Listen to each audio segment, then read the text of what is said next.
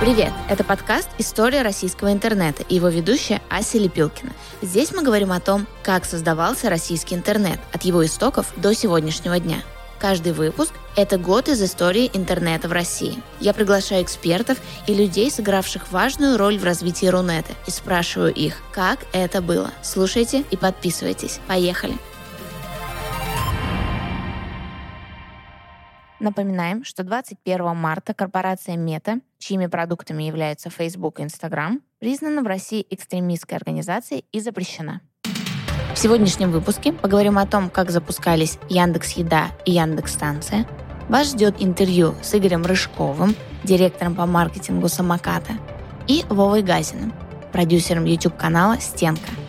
Хотел бы напомнить вам, что для нас очень важно, чтобы вы оставляли комментарии, подписывались, ставили лайки на наш подкаст на тех платформах, где вы его слушаете. Мы выкладываемся на Apple Podcast, Яндекс Музыки, Google Podcast, также на YouTube можете наш ролик наблюдать. Это очень важно для продвижения подкаста. Чем больше лайков вы поставите и комментариев оставите, тем больше людей смогут узнать про наш подкаст и послушать его. Если вы еще не подписались на нас на той платформе, где вы нас слушаете, или не поставили там лайк, э, вы можете сделать это прямо сейчас. Мы будем вам очень благодарны. 2018 год. Аудитория Рунета в 2018 выросла на 3% относительно предыдущего года и составила 90 миллионов человек или 74% населения страны. 86% населения России пользуются интернетом каждый день. Среднестатистический пользователь проводит в сети более трех часов в день, из которых порядка 100 минут составляет desktop web, 98 минут уходит на мобильные приложения и 24 минуты на mobile web. В 2017 году аудитория интернета на мобильных устройствах в России впервые обогнала аудиторию на стационарных компьютерах, а в 2018 году этот тренд сохранился. В 2018 году mobile опередил desktop по эксклюзивной аудитории на устройствах. В российской интернет-отрасли в 2018 году занято 2,3 миллиона человек, и спрос на специалистов превышает предложение. Наиболее востребованные специалисты в 2018 году – аналитики данных, разработчики мобильных приложений, веб-разработчики, специалисты в области искусственного интеллекта и машинного обучения. Вся экономика российского сегмента интернета в 2018 году составила 104 триллиона рублей, около 4% от ВВП. Большая часть доходов в бюджет пришлась на рынок электронной коммерции – 1,95 триллиона рублей. На втором месте маркетинг и реклама 195 миллиардов и 263 миллиарда соответственно. Вся мобильная экономика принесла в российский бюджет около 1,6 триллионов рублей.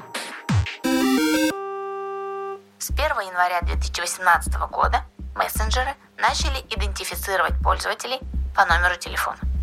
Согласно поправкам в статьи 10.1 и 15.4 закона об информации, мессенджеры стали обязаны идентифицировать пользователей по номеру телефона на основе договора с операторами связи, обеспечивать конфиденциальность передаваемых сообщений, а также обеспечить возможность предоставления сообщений государственным органам по их запросам.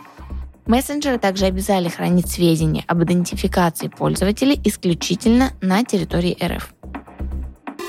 Также с 1 января 2018 года принят закон о телемедицине. Врачи теперь смогут принимать пациентов с помощью электронных средств связи. Вступил в силу закон, который официально позволяет врачам консультировать пациентов в интернете с помощью видеосвязи или по телефону. Закон устанавливает следующий порядок оказания услуг. Установление диагноза и назначение лечения происходит на первом очном приеме у врача. Последующие консультации, корректировка лечения – наблюдение за состоянием здоровья, а также получение рецептов возможны удаленно. В феврале 2018 года запускается сервис Яндекс Еда. Яндекс Еда был создан на базе компании FoodFox. Она основана в марте 2016 Максимом Фирсовым и Сергеем Полисаром. 22 декабря 2017 года компания Яндекс Такси приобретает 100% FoodFox. 19 января 2018 Яндекс Такси учредила дочернюю компанию ООО Яндекс Еда. В компании сообщили, что Яндекс Еда войдет в новую холдинговую структуру, которая образуется в результате закрытия сделки по слиянию бизнесов Яндекс Такси и Uber в России и СНГ. 2 марта 2018 года компания Яндекс Такси представила собственный сервис доставки еды Яндекс Еда. 30 мая 2018 года онлайн-платформа для заказа и доставки еды Uber Eats также вошла в состав сервиса. 18 июня сервис Яндекс Еда вышел в первый регион и запустил доставку в Санкт-Петербурге. Уже в декабре 2018 число заказов через Яндекс Еду превысило более 1 миллиона заказов. И, следуя актуальной новостной повестке, важно упомянуть, что 23 августа 2022 года Яндекс и ВК объявили об обмене активами. Сделка будет состоять из нескольких этапов. ВК выйдет из совместного предприятия с Сбербанком О2О Холдинг, получив 100% сервиса доставки еды и продуктов Delivery Club. ВК передаст Delivery Club Яндексу в обмен на платформы Zen и новости. Так, после закрытия этой сделки Delivery Club и Яндекс Еда перейдут на единую технологическую платформу. 21 февраля 2018 года в Москве запускается сервис каршеринга Яндекс Драйв. Яндекс Драйв стал для Яндекса вторым проектом в области каршеринга. В мае 2017 Яндекс начал тестировать, а в августе официально запустил приложение Яндекс Каршеринг, которое отображало на карте города расположение 2200 автомобилей каршеринговых служб Москвы и Санкт-Петербурга и машин сервиса GreenGo в Будапеште. Сервис был закрыт в ноябре 2017 из-за невозможности ввести функцию бронирования автомобилей, поскольку сервисы каршеринга отказывались предоставлять необходимые данные. Осенью 2017 менеджер по продукту Яндекс Карты Антон Рязанов предложил руководству компании запустить собственный каршеринг. Рязанов изучил рынок, проработал бизнес-модель и презентовал проект операционному директору Яндекса Грегори Абовски, основателю и президенту Аркадию Воложу и генеральному директору Александру Шульгину. Особенностью концепции было использование системы Яндекс Авто, которая синхронизировала информацию о часто используемых адресах пользователя для навигатора и музыкальных предпочтениях для стриминговых сервисов. Официальный анонс Яндекс Драйва состоялся в середине декабря 2017 а 21 февраля 2018 года сервис начал работу в Москве с автопарком из 750 машин Kia Rio, Kia Rio X-Line и Renault Captur. Драйв первым среди российских сервисов предложил пользователям динамическое ценообразование, учитывающее спрос на машины и ситуацию на дороге. Яндекс Драйв представлен в Санкт-Петербурге с декабря 2018 года, с мая 2019 в Казани и с июля 2020 в Сочи. Также в 2018 году был запущен Яндекс Эфир – видеосервис и платформа для блогеров с возможностью бесплатного просмотра контента. В Яндекс Эфире показывали эксклюзивные шоу, прямые трансляции спортивных и культурных событий, фильмы, сериалы и другой контент. На сервисе были доступны более 200 тематических каналов. Однако 1 сентября 2021 года сервис был закрыт, некоторые его функции были распределены по другим сервисам компании, таким как Яндекс.Дзен, Кинопоиск и Яндекс.Спорт. 29 мая на конференции Yet Another Conference в Москве была презентована Яндекс-станция. Яндекс-станция управляется при помощи Алисы, о которой мы говорили в выпуске про 2017 год. Включаю подкаст «История российского интернета». Колонка может сообщать владельцу прогноз погоды, ситуацию с пробками, ставить будильник, отвечать на разные вопросы на основании информации из интернет-источников. Станция также обладает функциональностью, направленной на развлечение детей. Включает аудиосказки, песни, предлагает загадки, игры и прочее. В течение 2019 года колонка получила ряд обновлений, предоставляющих пользователям новые функции. Например, прослушивание радиостанций, просмотр телепередач через Яндекс Эфир и управление домашней техникой. Помимо этого, в колонке поддерживаются навыки сторонних компаний и разработчиков, созданные через платформу Яндекс Диалоги, к которым относятся и навыки для управления умным домом. В 2022 году была представлена Яндекс-станция второго поколения. 1 ноября правообладатели и интернет-компании Яндекс, Mail.ru Group, Рамблер и Рутюб подписали антипиратский меморандум. Компании договорились создавать реестр ссылок на страницы сайтов, на которых, по мнению правообладателей, может быть размещено пиратское видео. Антипиратский меморандум продлевается каждые полгода. Борьба с пиратством в сегменте цифрового контента продолжается постоянно. Так, в феврале 2022 года действие антипиратского меморандума было вновь продлено. Основные игроки рынка, в числе которых «Газпром Медиа», Национальная медиагруппа, СТС Медиа, ВГТРК, Первый канал, Ассоциация интернет-видео, Ассоциация продюсеров кино и телевидения, Яндекс, ВК, Рамблер, Сбер Entertainment подписали обновленную версию меморандума. В 2018 году был создан YouTube-канал «Пушка». На канале выходили интервью, в которых ведущая Ксения Хоффман задавала очень острые вопросы главным героям российского видеоблогинга. И сегодня у меня в гостях бывший продюсер YouTube-канала «Пушка» и продюсер YouTube-канала «Стенка» Владимир Газин.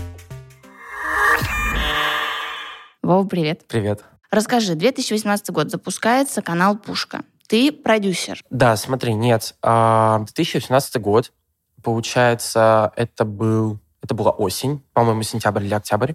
Моя подруга Светлана Данилян, с которой мы в свое время работали на портале Супер.ру. Наверное, ты знаешь, это главное светское издание работал там продюсером, зовет меня на канал «Пушка».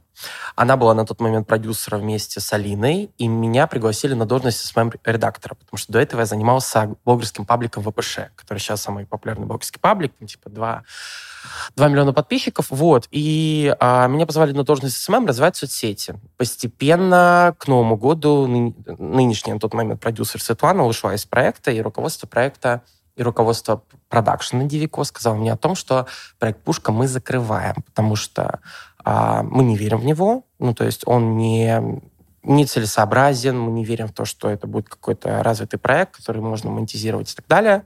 Я сказал, come on, ребят, давайте мы что-то с этим придумаем. А, к тому моменту мы как раз делали вот эти все новостные выпуски. Проходит Новый год, и мне руководство говорит, окей, давай, делаем дальше. Собственно говоря, а, первое решение, мне кажется, такое самостоятельное, более-менее серьезное я принял пригласить Ксению Хоффман в роли ведущей. И, значит, в 18, в 19 году вы начинаете вместе с да, Ксюшей мы, уже да, в команде? мы переформ, переформатируем эту всю историю. Uh-huh. То есть в 18 году был создан канал, ближе уже к 19 году мы переформатируем его в интервью, а, потому что, опять же, у меня, как у зрителя, и я считаю, то, что это правильно, когда ты как продюсер понимаешь, что, блин, классно создавать тот контент, в котором у тебя у самого есть запрос. Типа ты такой сидишь на Ютубе и думаешь, блин, классно было бы там, чтобы... Посмотреть. Да, этот гость вот был бы в таком формате. Если я бы это посмотрел, может быть, ну, как бы не я один такой, кто-то бы тоже заинтересовался данным контентом. Вот. И, собственно говоря, а, начали записывать интервью с молодыми юными видеоблогерами. Когда, по твоим ощущениям, был такой пик популярности, когда вас заговорили? Первый пик, наверное, это был... Так получилось, что э, на соседнем с нами шоу, Суефа она был выпуск совместно Саши Кэт и Инстасамки. Инстасамка на тот момент это была еще не, не Инстасамка, как типа сейчас. Сегодняшняя. А, да, сегодняшняя Инстасамка, а такая типа начинающая хайп Инстасамка, но уже такая заявившая себе. Вот, они поругались, собственно говоря, на соседнем шоу, и мы очень удачно вытянули Дашу к себе. И в какой-то момент мы сидим с Ксюшей, и как бы мы поняли, что у нас супер жирный герой, который сам прекрасно понимает, что такое хайп, прекрасно понимает агрессивную манеру, агрессивную подачу, сам агрессивно на всех реагирует и прекрасно рассчитывает, когда он напоминает в историях какого-нибудь блогера, как этот блогер ему ответит, какой профит mm-hmm. с этого будет и так далее. Я думаю, нужно бить ее, очевидно, ее орудием. То есть нужно быть еще более. Знаешь, типа, переинстасамить инстасамку. Такая история была. И мы попытались с Ксюшей и поняли, что, ну, как бы формат нужно делать острым. Короче, в общем, позвали мы инстасамку и очень достаточно такой категоричной форме расспросили про а, имитацию ограбления на тот момент. У нее были там еще какие-то скандальные истории. Вот. И подписчиков, по-моему, было 1200 у нас. В общем, переинстасамили, переинстасамили инстасамку. А, первое место в трендах. Я вообще там просто открывал шампанское, мы были в диком восторге. Тут же потом... А, за день до этого публикуется вот этот ролик, где они поругали Саши Кэт. Следующий герой у нас Саша Кэт. У них уже биф как бы между выпусками. Все, бау, прекрасно, круто, вверх рост. И после как-то вот Даша на нас посмотрели уже каким-то другим взглядом. Ты долгое время и с самого начала практически работаешь с тикток-блогерами. Да. да? У нас э, разнообразные слушатели на подкасте Да. по возрасту и в целом аудитория разношерстная, но интересующаяся Рунетом. И я думаю, что для многих э, людей там старше, может быть, там 27-30 лет, э, ТикТок и ТикТокер — это такое что-то... Это, конечно, ярлыки, которые я тебя назову, э, там, легкомысленные, особо без смысла, какой-то там ребенок, который кривляется перед камерой, э, иногда это что-то развратное, Мгм. и, в общем, ерунда какая-то. ТикТок это, в общем, нехорошо. Ты работаешь с этими ребятами, дружишь плотно и знаешь их, знаешь всю эту внутрянку. Э, Скажи что-то хорошее, объективно хорошее, и этот миф разрушь. Ну смотри, а, опять же, я как человек, который работает 8 лет э, уже с блогерами, я на моих глазах была такая же абсолютная история по отношению к видеоблогерам, да, которые в какой-то момент стали данностью в нашей жизни. YouTube стал, условно говоря, там не только про а, девочку, что в моей сумке, а и про автомобили, и про механику, и про рыбалку, и про какой-то женский бьюти серьезный, про кулинарию и так далее. То есть он как-то плотно уже вошел в нашу жизнь, и видеоблогер это как бы уже вроде как не зашквар, да, как бы, потому что вроде как соседка Люба тоже там вроде блины печет на Ютубе. Что-то смотрит. Да, блины печет, что-то детям показывает, типа, на Ютубе мультики, и классно. Вот, и про тиктокеров, мне кажется, опять же, это такая традиционная история отцы и дети, да. ТикТок для меня, я это называю таким поколением ТикТок, да, это ребята сейчас на данный момент 16-20 лет, то есть мне 23 года на данный момент, и я как человек, который общается с ними, я общался, условно говоря, там, с Даней Милохиным, Мгм. да, которому 19, если я не ошибаюсь, и с поколением примерно вот ему похожим, это вообще другие ребята. То есть это вообще другое поколение, казалось бы, между нами там возраст там 3-4 года, но это вообще другие ребята. Они более свободные, они более раскованные, они более резкие, но резкие в хорошем плане, что они более такие... Они более свободные, более смышленые. И вот эти ярлыки, которые часто навешивают, да, конечно, а, это все немножко дурость для многих там ребят, там, ну, там, людей 27-28 лет плюс и так далее. Но, блин, это поколение наших, ну, там, скажем так, ваших детей, там, да, 30-35 плюс а, взрослых людей, и с ними нужно иметь коннект в любом случае. И это очень странно, опять же, а, вот эта вся история у кей-бумер, знаешь, это вот, мне кажется, типичная в целом стороны взрослых, типа мы как бы не понимаем, и мы не хотим это понять, мы хотим просто, нам проще как бы отвернуться, сказать, что как бы фу, это какие-то там маргиналы, да, они там жгут Мгм. машины и так далее, а, танцуют и что-то там делать непонятно, вместо того, чтобы понять.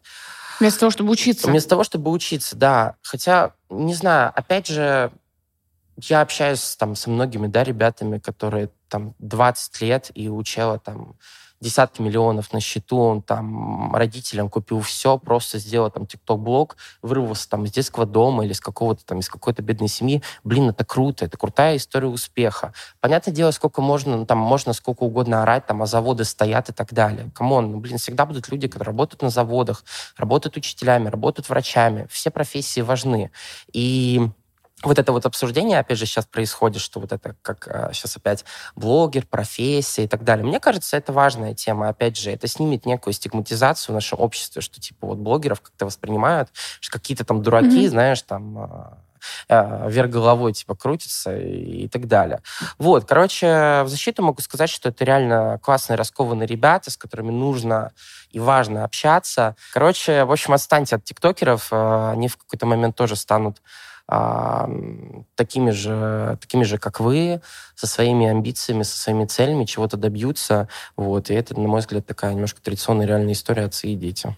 Есть куча, просто куча блогеров, которые обозревают книги, обозревают какие-то исторические факты. И это очень крутые блоги, которым реально интересуется молодежь, и они объясняют какие-то вещи, которые там заложены в книгах в более понятном, там, коротком формате. Да, это фастфуд, а фастфуд-контент, окей, да, он там на минуту, но, может быть, он так будет более как бы, правильно Легче восприниматься. И это тот способ коммуникации, который вот позволит а, новому поколению, а, может быть, выучить какие-то там факты. Либо заинтересоваться чем-то заинтересоваться дальше, да. чем-то, да. а, с молодой аудиторией все хорошо, и с молодыми ребятами все хорошо. И, может быть, когда-нибудь я тоже чуть постарше стану и буду там... А, ну, надеюсь, этого не будет, что не буду плеваться, но это такая традиционная история отцы и дети. Короче, не отворачивайтесь от молодого поколения, они все лучше нас, и даже про ребят, вот я со своей стороны могу сказать, 17-18-летних, что они гораздо лучше меня и гораздо лучше моего поколения, потому что ну, все мы все прекрасно понимаем. Мне кажется, не может быть лучшей точки, чтобы это все завершить. Вов, спасибо огромное, что пришел. Спасибо за приглашение. И огромное, огромное значение имеет то, что ты говоришь. Я надеюсь, что для наших слушателей это тоже будет полезно и как-то повлияет на их, может быть, какие-то стереотипы. Спасибо всем. Подписывайтесь на подкаст «История российского интернета» на Яндекс Музыке и других площадках. В 2018 году запускается сервис «Самокат», который, по данным Ассоциации компаний интернет-торговли, по состоянию на 2022 год является одним из крупнейших в России сервисов экспресс-доставки еды и по числу доставленных заказов занимает второе место после фудтеха Яндекса, Яндекс Еды и Яндекс Лавки. Компанию «Самокат» в 2018 году основали в Санкт-Петербурге предприниматели и бывшие топ-менеджеры Почты России и Магнита – Вячеслав Бочаров и Родион Шишков. Это первый в России сервис формата Dark Store. Курьеры самоката доставляют пользователям еду и товары для дома за 15 минут. Итак, у нас сегодня в гостях Игорь Рожков, директор по маркетингу самоката. Игорь, спасибо большое, что выделили нам время. Всем привет. Как настроение у тебя? Отлично. Лучше всех. Супер. У нас э, сегодня разговор про 2018 год, потому что 2018 год — запуск самоката. Но хотелось бы начать э, с пары вопросов о тебе. Как давно ты пришел в самокат и с чего твой путь начинался в нем? Я пришел в самокат, когда было 5 складов. Это был апрель 2019 года. Я присоединился к команде тогда небольшой, совсем наверное, это десяток человек, а, несколько десятков человек. А, мы познакомились а, с Алексеем Белопросовым, генеральным директором. В общем, обсуждение было достаточно широким на тему того, какие вообще есть перспективы у такого формата. Я задавал достаточно обычные вопросы, как потом выяснилось, которые возникают у людей.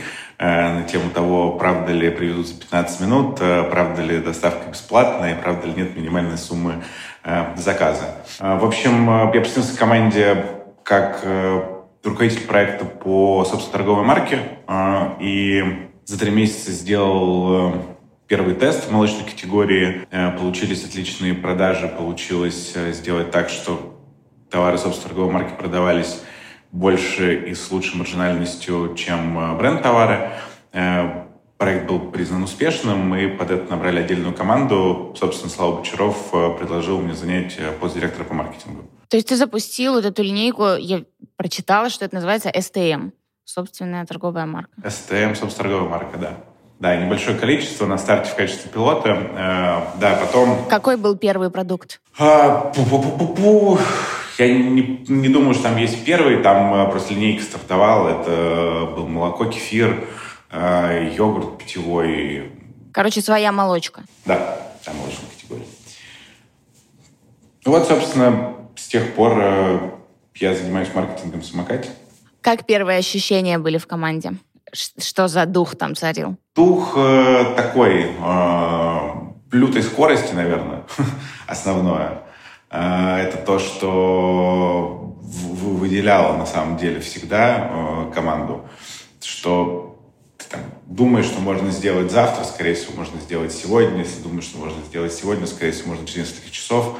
Ну и пытаешься найти ключики для того, чтобы это сделать быстрее. И все было положено, наверное, на скорость. Потому что, ну, все прекрасно понимали, что доставлять э, за 15 минут скоро научатся конкуренты и нужно чем-то выделяться. В том числе э, поэтому была запущена линейка собственной торговой марки. И вот эта скорость, такой драйв, да, это то, что выделяет до сих пор э, команду, я считаю. Э, я думаю, тут ничего не поменялось. Но так как наш подкаст следит за хронологией развития Рунета, я правильно понимаю, что вы были первыми, кто так быстро стал доставлять продукты. Потом уже появились конкуренты. Да, все верно. То есть 2018 год можно считать началом э, сверхбыстрой доставки продуктовой до клиента. Да. Расскажи, может быть, у тебя есть какие-то инсайды или какие-то такие истории, которые мы не найдем в интернете, о том, как вообще запускался самокат и как все начиналось.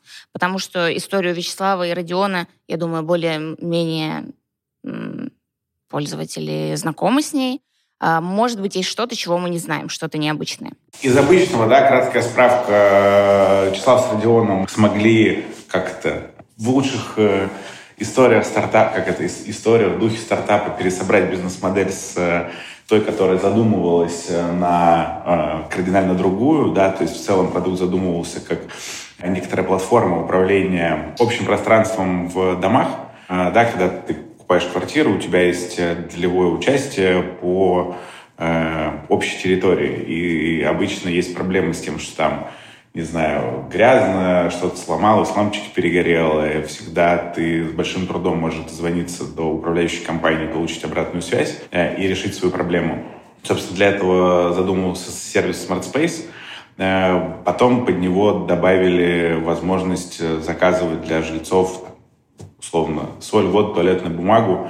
В основном э, все объемное, тяжелое, э, что сложно принести. И первый прорыв э, с точки зрения продаж случился, когда экспериментально добавили категорию фрукты овощи и увидели, что люди готовы покупать чувствительные, назовем чувствительные категории. В целом начинают доверять, делают повторные покупки. И я думаю, что это было таким переломным моментом. С точки зрения интересных э, нюансов э, стартовало это все в небольшом подсобном помещении меньше 20 квадратных метров. Там в итоге появились здоровые высокие стеллажи до потолка. Все было забито по максимуму разными товарами, которые вводились, выводились, и были разные эксперименты. Э, долгое время была шутка на тему чая в книге. Э, это такая, наверное, внутренняя шутка про то, что под какой-то праздник, что-то из серии Нового года и, или гендерных праздников э, решили завести подарочную упаковку чая. Она называлась «Чай в книге». И, по-моему, еще года полтора мы пытались продать этот чай в книге. Кто придумал? Я не знаю, кто придумал, чье авторство, в общем, с точки зрения принятия решения по конкретной с позиции С точки зрения было. креатива. Но, в общем, была задумка, да, да, по, по, проверить. И, ну, допустим, чай в книге в итоге никто не, не, не купил. Ну, протестировали гипотезу, получается. Да, это в целом достаточно характерно для сервиса, потому что э, ну, зачем спорить, если можно просто взять и протестировать. Э, и второе, если мы знаем, что э, что-то идет не так, э, ну, то есть уже как бы там нет продаж, да, можно пересобраться, переделать, сделать по-другому.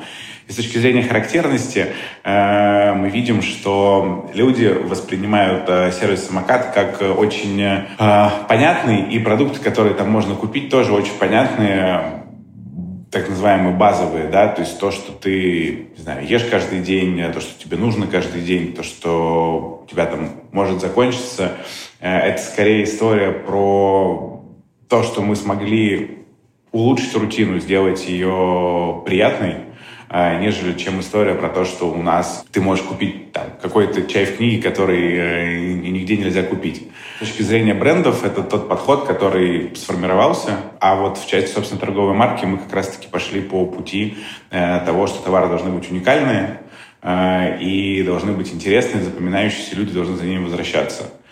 Ну, вот такой, как бы, маленький пример э, на одном-двум складах да, с точки зрения подхода к ассортименту, который в итоге э, перерос э, на тысячу складов, э, и до сих пор этот принцип используется.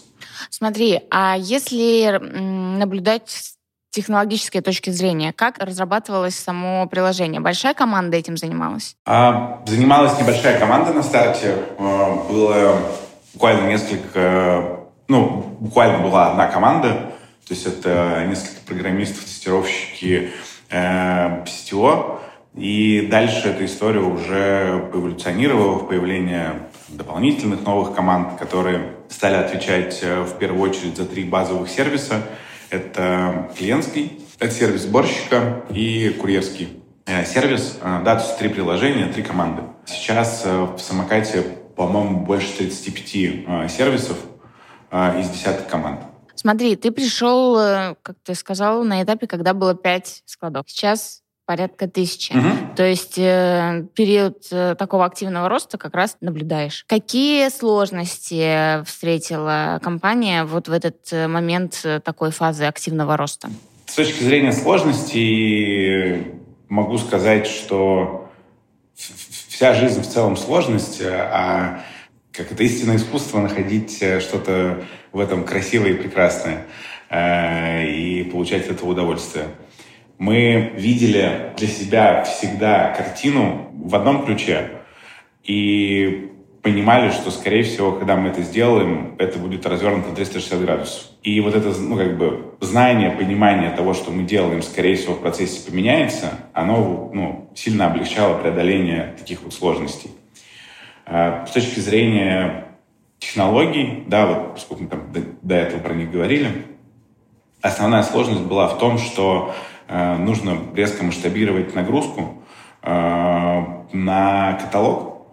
То есть э, особенность быстрой доставки заключается в том, что сеть складов, и на каждом складе есть свой ассортимент. Сеть покрывает полностью город. Вот э, первый такой шаг веры, да, и очень быстрого роста случился, когда за квартал открыли 70 магазинов. Э, и это, ну, мягко говоря, много, потому что Э, к примеру, «Магнит» смог выйти на этот объем открытия за квартал, э, уже оперируя более чем двумя тысячами магазинов. Э, мы смогли там этот шаг сделать почти с нуля. Точки зрения ассортимента, это значит следующее, что на каждом из 70 магазинов есть свои остатки. То есть даже если у тебя одинаковая матрица и одинаковые э, товары э, представлены, то у них разное количество на остатках. И для этого ну, должна быть совершенно иначе устроена система.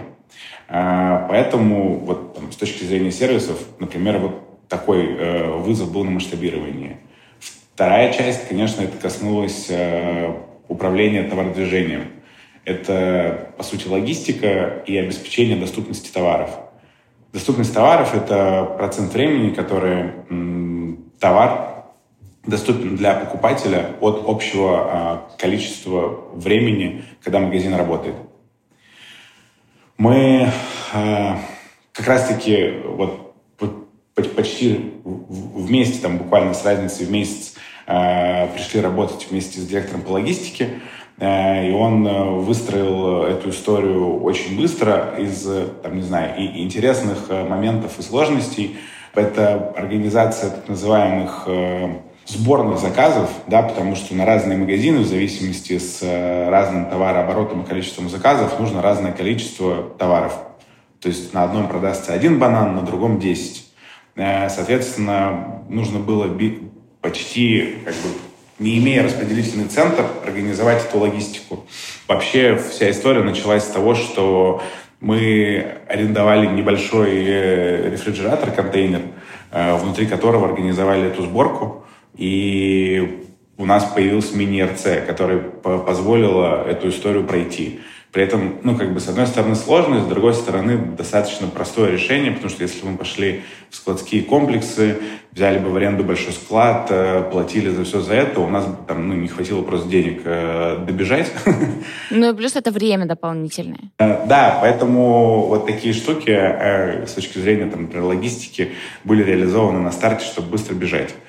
В части работы маркетинга, а, да, то есть у нас, по сути, там, грубо говоря, работа маркетинга начинается, когда магазин открыт, он, в нем есть товары, в нем есть курьеры, которые могут доставить товар. Эм, и дальше нужно рассказать э, пользователям о том, что у них э, теперь есть такая прекрасная уникальная возможность. И при этом мы полностью не покрываем город, Э, мы не можем использовать массовые каналы коммуникации, такие как телек или наружную рекламу в трафиковых местах. Поэтому мы выбирали там, конструкции для наружной рекламы локально, смотрели так, чтобы это максимально ну, совпадало с путем пользователя, да, то есть как он там, не знаю, от метро идет до дома, в ближайший магазин ходит, еще что-то. Плюс использовали узкий таргетинг в интернет-рекламе, что добавляет стоимость на Customer Acquisition Cost, да, на стоимость платящего пользователя. И было очень много сложностей в рамках маркетинга с тем, как работать локально. А, но мы нашли классные заходы по работе с промоутерами, смогли оцифровать эту историю. И ребята, личный рассказ, а, делали ну, супер продажи.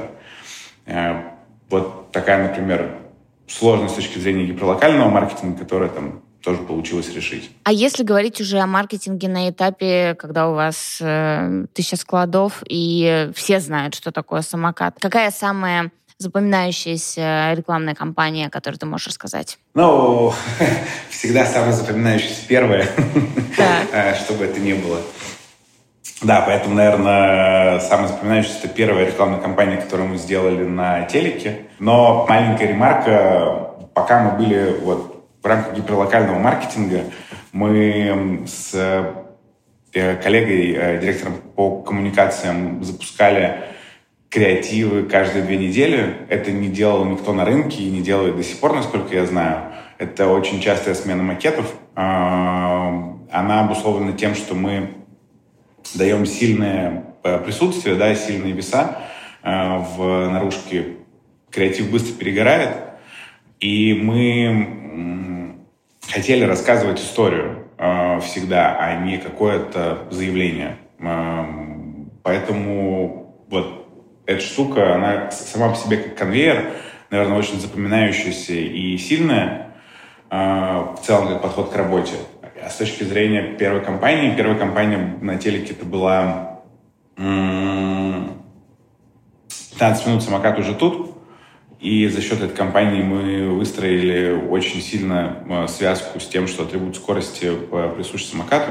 И до сих пор на этом поле э, глубоко и сильно лидируем. А если говорить о работе с блогерами, соцсетями, когда началась активная? Блогеры сами к нам пришли вначале э, с предложением, ну, как бы даже не с предложением, а просто люди, будучи блогерами, стали покупать э, в самокате. И тегать. И делиться этим опытом, да. Э, это было такое интересное чувство. Интересное чувство того, что сервис э, побуждает людей делиться чем-то позитивным. Вот. И дальше работа выстраивалась следующим образом. Мы взяли для себя ориентир, что мы, поскольку не покрываем всю Россию, нам нет смысла работать с федеральными большими крупными ребятами, и нам нужно работать э, с э, блогерами, так называемые микроинфлюенсеры, 10 э, тысяч человек подписчиков, такой ориентир, 10-15 максимум. И их знают внутри города обычно, и их э, советам и рекомендациям доверяют, потому что это небольшая аудитория, ребята нативно рассказывают, и это очень органично вписывается. Как бы эту историю мы раскрутили, у нас э, выходили десятки публикаций каждый месяц. Э, это достаточно большое количество э, на таком объеме. Мы смогли построить некоторое знание о бренде и отчасти достаточно хорошо влиять на привлечение пользователей. Давай теперь поговорим про 2022 год. Произошли ли какие-нибудь изменения в работе сервиса в этом году? Я что-то слышала о платной доставке. Это сплетни? А, с точки зрения изменений, тут такая штука, что когда все вокруг быстро меняется, ну, в мире, да, нужно самим очень быстро меняться. Еще быстрее, чем это было до этого. Достаточно сложная задачка, но, тем не менее, реализуемая. Сложности в основном были связаны с тем, что у нас э, закончились некоторые каналы информирования пользователей, просто выключили. А, у нас э, поменялась история про то, по сути, там, о чем мы можем говорить, о чем не можем говорить, что в целом э, люди думают о том, как бренды сейчас в новой реальности должны с ними взаимодействовать. Да, и здесь была достаточно быстрая пересборка и изменение подходов. Дальше если там про бизнесовую часть, э, то, например, вот история про эксперименты с платной доставкой, Э, это все именно про то, что было самое актуальное время для того, чтобы проводить такие эксперименты. Э, и, например, конкретно про платную доставку мы сделали этот тест, э, убедились для себя в том, что это не наш путь, и пошли дальше работать с отсутствием платной доставки. Вот. В части новых запусков у нас состоялся запуск «Самокат выгодно», Э, это такой формат э, оптоклуба, э, в котором можно заказать по низким ценам товары в больших упаковках и получить их прямо сегодня, через несколько часов указанный слот доставки. Пользуются популярностью? Да, в целом пользуются популярностью как и у наших пользователей, которых стало видимо доступно, так и у тех, кто нам приходит извне, кому важна цена, Э, они приходят и видят э, классное ценовое предложение э, и покупают у нас. Магазин позволяет эффективнее справляться с рутиной, да, то есть если ты в целом привык покупать каждую неделю большую покупку, то есть у тебя семья большая, либо потребность в каких-то вещах одинаковых, да, и тебе проще купить большую упаковку, не знаю, спайку воды или молока, то вот это все легко организовать э, выгодно, э, потому что есть большие упаковки, классное ценовое предложение. Э, если мы до этого в основном работали с аудиторией в том, что рассказывали про то, что можно себе что-то позволить купить прямо сейчас, если захотелось прямо сейчас, и мы принесем через 15 минут, то здесь это новое сообщение, новый формат магазина, про то, что да, ты получишь товар через несколько часов, но получишь его сильно выгоднее, чем в любом другом магазине. Это такое перем... нововведение тоже связанное с э, переменами э, экономическими и так далее? Да, для людей сейчас фактор цены является первым, а, поэтому в эту сторону мы и пошли. А есть какие-нибудь планы, релизы, которыми ты можешь поделиться, что нас ждет э, интересного в ближайшее время? Все самое классное, конечно же, находится в области, собственно, торговой марки.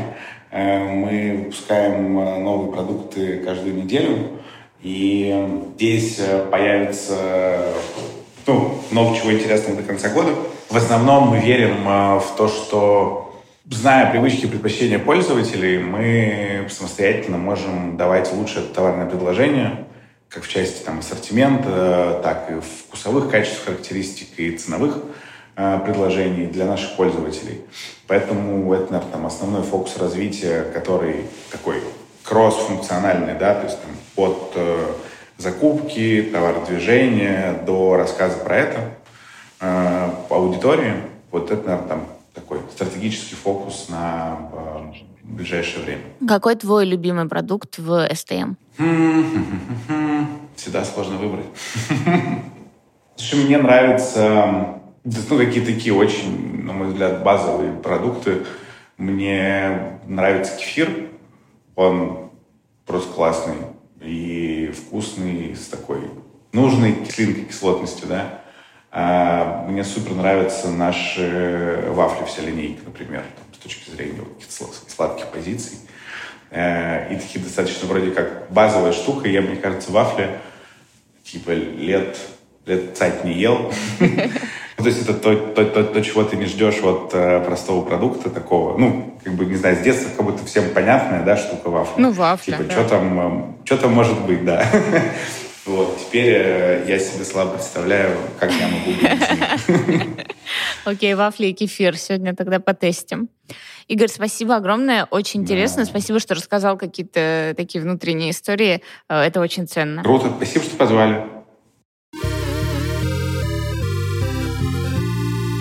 Теперь переходим к фан-факту от Николая Маратканова.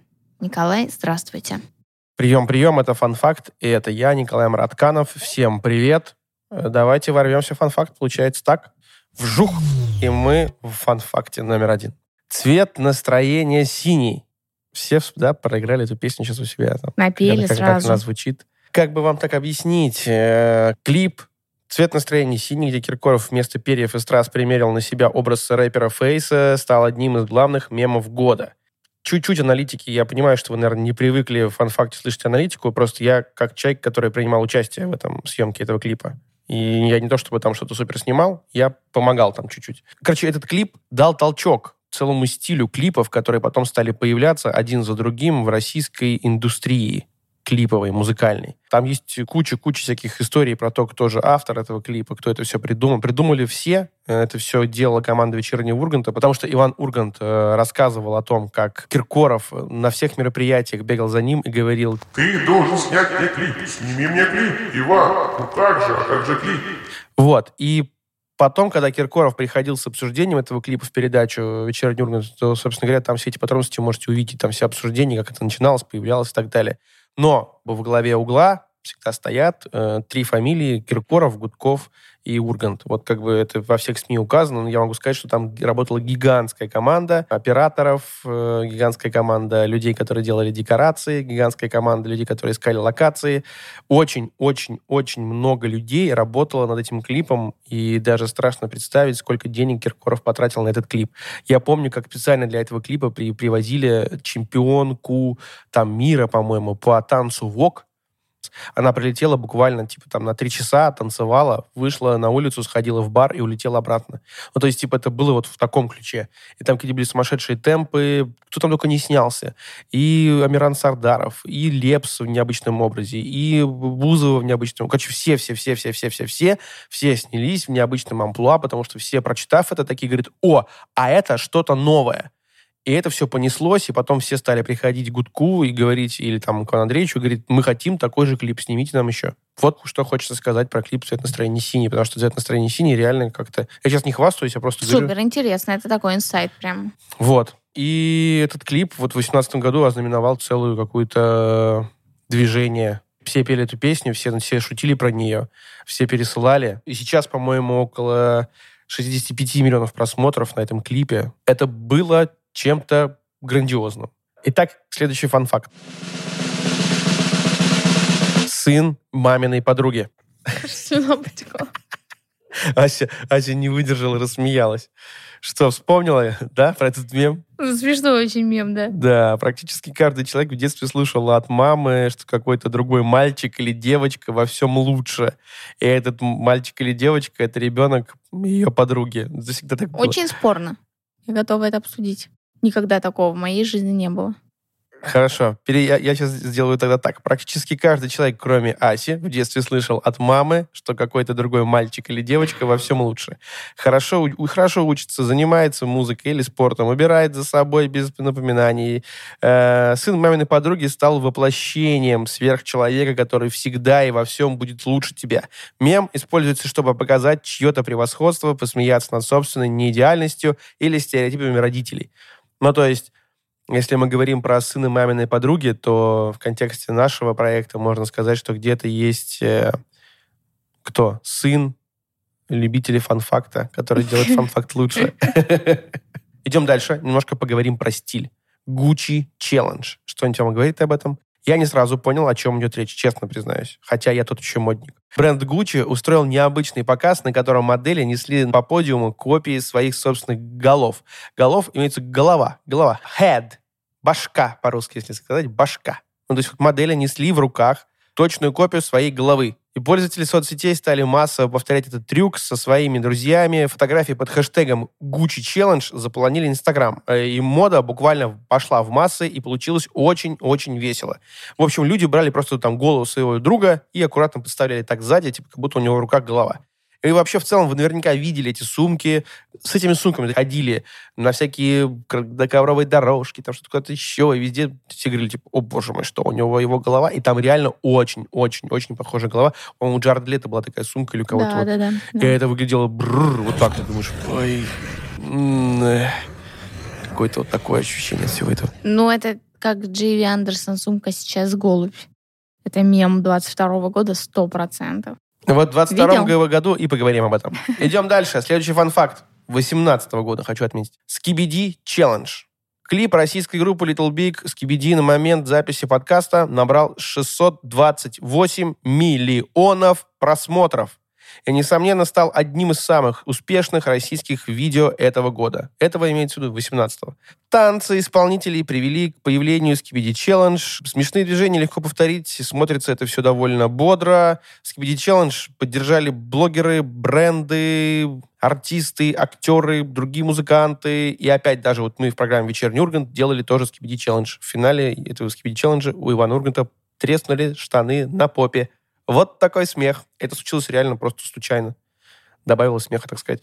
Вот. Я тоже танцевал. Есть там кадр, где я в лифте дергаюсь. Вот. Идем дальше. И заметили, да, я просто сейчас каждому фан-факту, чем ближе оно к, к нынешним годам, везде добавляю. Типа, Да, что и я да, там, и я там Ребят, был, мед что и вы. нас ждет в 2019, 2020 и так далее, там каждый будет. Так, идем дальше. Просто я сейчас вам произнесу, а вы сами представите свой самый любимый мем с этой фразой. Как тебе такое, Илон Маск? Представили? Какой вот ваш самый любимый мем? Напишите, пожалуйста, в комментариях вот со всем этим. И лучше скиньте нам в Телеграме картиночку прям про Илона Маска.